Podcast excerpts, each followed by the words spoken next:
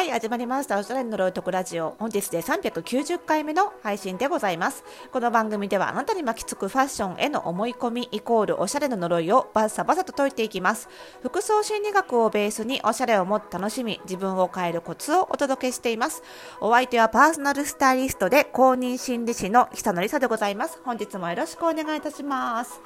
いやー、降りましたね、雪ね。えーと、都心でもですね、結構積もりまして、あの夕方ぐらいからちょっとこれやばいんじゃないかっていう感じになってきましてね。あの今日私幸運なことにあの終日デスクワークだったのであのそういう意味ではあの仕事に穴を開けたりとか遅れを取ったりとか遅れを取ったり？遅れてしまったりとかっていうことはあのには陥らずに済んだんですがね。皆さんどうでしたでしょうかね？今あの帰りでね、あのー、ちょっと電車とかも遅れつつっていう方もいらっしゃるでしょうか。また、これね、明日の朝多分聞いてる方も結構、通勤中にね、聞いてらっしゃる、朝聞いてらっしゃるって方も結構多いようで、ね、どうでしょうかね、朝ね、また道凍りますのでね、ちょっと十分皆さん気をつけて、特にあの雪に慣れてない地域の方は、私含めてですね、あの非常に歩き方が、あの雪国の方から見ると危なっかしいようですのでね、なんか足裏全体をつけるように歩くといいらしいですよね。やっぱりどうしてもほら、あの雪に慣れてない人って、かかとから着地してつま先で蹴るみたいな、こうね、あの常にこう設置してる足が全足裏ではなく一部っていう歩き方の方が多いじゃないですか。あれがね、危ないらしいので、いっぺんに全足裏をつけるっていう方がいいらしいので、はい、ぜひ私も含めてね、皆さん気をつけてね、はい、歩きましょうね、ということで、まあ、どうでしょうかね、こういう日になると、あの、私は、あの、年1回程度しか履かないスノーブーツを、あのね、靴箱の靴棚の奥から引っ張り出してくるんですけれども皆さんどうですかねあの雪国の方はもちろんねあのウィンターシューズスノーブーツ当然持ってらっしゃると思うんですけど雪がまあ都心と同じようにあの年に1、2回こういうね積もるぐらいの雪が降るのは1、2回降るかどうかっていう地域の方どうですかね？もちろん年に1回も基本的には降らない地域の方はね持ってないと思うんですけどどうですか？スノーブーツ。持ってらっしゃいますかね？なんかやっぱり昨今まあミニマリスト的な考え方が流行っていることもありあのこういったこう所詮年1回しか履かないようなもの使わないようなものっていうのは基本的には持たないことが正解だとされることが多いような気がするんですよ。なので毎年、まあ、雪が降ったらあ持ってたらよかったなと思いつつ買わずに、まあ、なんとか手もあの手持ちの、ね、靴でなんとか乗り切ってるっていう方多いと思うんですけども、まあ、私はさっき言った通りあの一足持ってはいるんですね。そんなにあのずっと都心なので雪もね1、2回これぐらいの雪は降るかどうかでもう子供産んでからね、あのー、スノーリゾートウィンタースポーツをする機会もめっきり減ったので、まあ、そんな生活状況ですが持ってはいます。で私個人的にはねやっぱりお客様にアドバイスするときもファッションアドバイスとかねするときもそう思ってるんですけどやっぱりファッション周りのものでまあ、ファッションに限らないですけどね。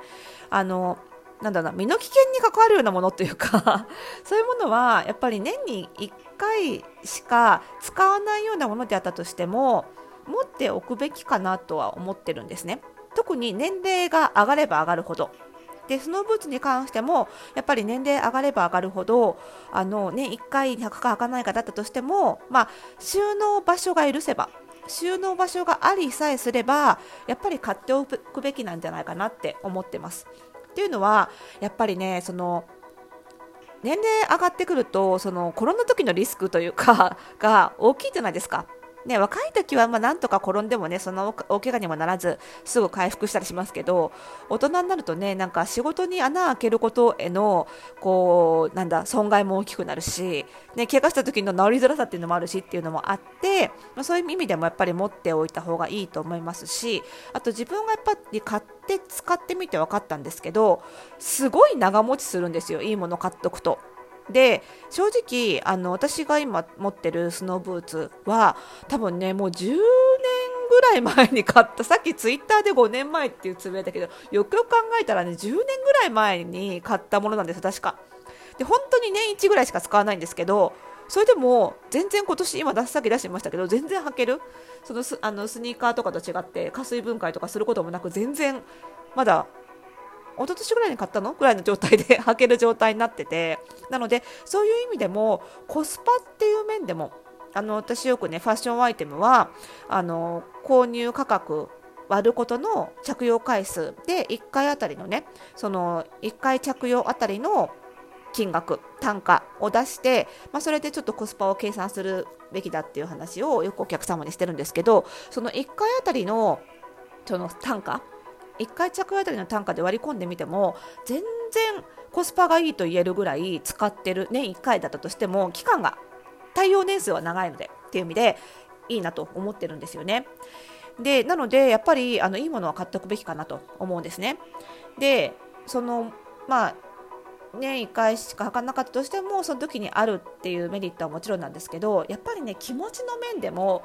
いざとなればあのスノーシューズがあるから大丈夫っていうこの安心感も年重ねるほどすごい大事だなって。あどうしよう明日雪降っちゃったなんで行こうあブーツであのヒールがあるブーツで行かなきゃいけないのかとかね。あの靴はしみるんだよなとか。あの靴後ろつらつらで滑るんだよなみたいなこのどぎまぎ不安を持ってる時間思ってる時間っていうのも良くないなって思うんですよ。そういうなんかこう不安なこと思い悩む時間をやっぱり人生極力減らしていくべきだと思っていて。で服装関係に関しては私はそれをそのお客様にね服装関係で思い悩む時間をもう1分でも短くしていきたいと思ってるのでそれって本当に人生って無駄な時間だと思ってるんですよ。なので逆に言うと備えがあるとファッションに関しても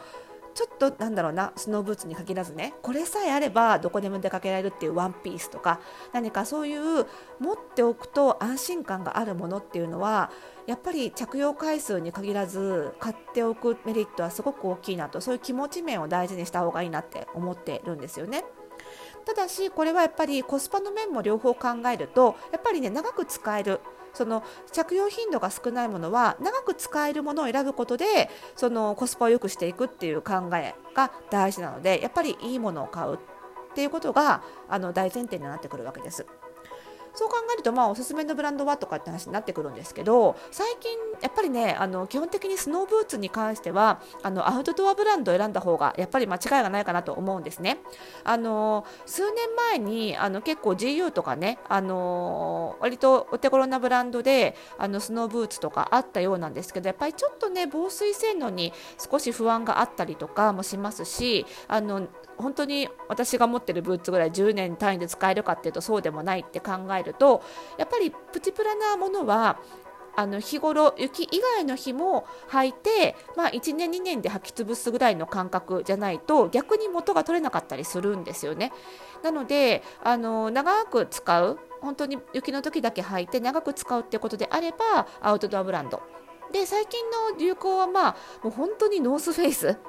のヌプシブーティーって呼ばれるねあのノースフェイスのよく見かけるあのダウンジャケットあれがそのままブーツになったデザインのものですよね。あれを履いてる方が本当に多いんですけど、まあ、あれもすごくいいものだと思います。なんですけど私個人がさっきから言ってるその10年選手ぐらいで使ってるものっていうのはあのコロンビアっていうブランドのもので私個人的には結構コロンビア推しなんですね。そういう理由2つありまして1つはやっぱり人と被りづらい。ノースフェイスってすごいみんな履いてるんでやっぱりかぶる。そうするとねあの服装心理診断で独創性が強い私としてはあんまり人と被りたくないって気持ちがあるので、まあ、その点であんまり選びづらいっていうことが1つ。あとは2つ目はノースフェイスに比べて値段がね同じようなもので比較すると2 3 0円安いんですよ。だけどデザイン性は結構しっかりしてるしもちろん機能性もちゃんとしてるっていうことで、まあ、そのお手頃感もあってという感じで私的にはねコロンビア推し。で10年ぐらい、まあね、12回履くかどうかなんですけどすごい長く使えてるしあのいざとなったらあれがあるなっていう安心感をずっと私の頃に与えてくれてるっていう意味でもすごく嬉しいしこそろそろね今年あたりから子供も大きくなってきたんでまたちょっとスキー場とかねちょっとウィンタースポーツそろそろまた楽しみ始めるかなみたいな感じで考えてるのでそうするとまた履く機会も増えるんじゃないかななんて思ってるんですけどね。はい。なのでまあねあのー今日ねああスノーブーツあったらよかったって思った方いらっしゃると思うんで結構今ねあのそうい今のようなお話ししたようなブランドであのウィンター商品冬商品結構セールやってますのでねこの機会に、まあ、今年は履けなかったとしてもねまた来年以降履けることがあると思いますので買ってみてはいかがでしょうかね、まあ、そういったあのアウトドアブランドぜひ覗いてみていただければいいんじゃないかなと思います。はいでね実はね今ね私がやってるオンラインサロンの服装心理ラボでもあのー、ちょっとね毎週お届けするメールレッスンのワークでこう長く使ってるもの